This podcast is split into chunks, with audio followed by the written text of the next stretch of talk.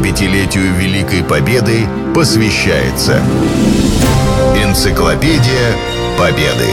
Герои. Программа создана при финансовой поддержке Федерального агентства по печати и массовым коммуникациям. Василевский Александр. Маршал. Дважды Герой Советского Союза. Маршал Василевский – крупнейший полководец Второй мировой войны. Дважды Герой Советского Союза. Во время Великой Отечественной войны был начальником генерального штаба. Участвовал в разработке всех крупнейших операций на советско-германском фронте.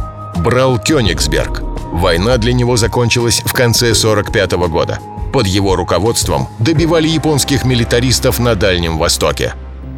Историю своей жизни Василевский подробно описал в мемуарах «Дело всей жизни».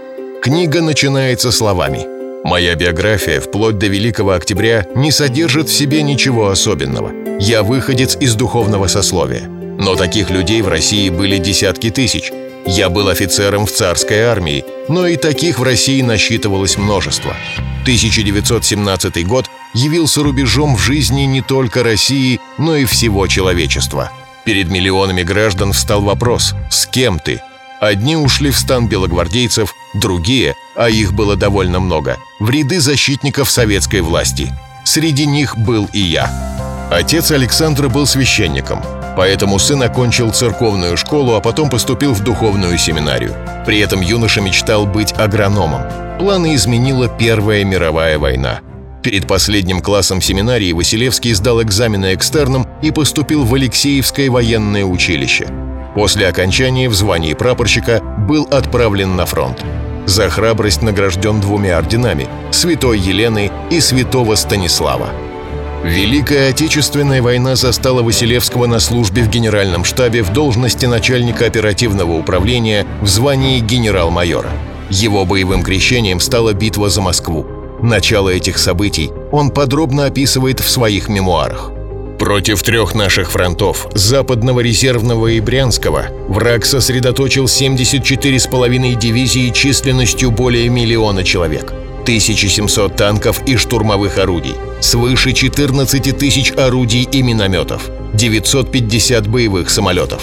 Гитлер в обращении к войскам заявил – за три с половиной месяца созданы, наконец, предпосылки для того, чтобы посредством мощного удара сокрушить противника еще до наступления зимы. Вся подготовка, насколько это было в человеческих силах, закончена. Сегодня начинается последняя решающая битва этого года. Как известно, битва затянулась на несколько лет.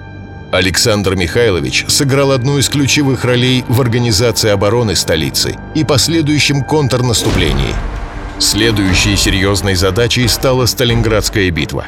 Василевский был представителем Ставки на Сталинградском фронте, направлял совместные действия фронтов.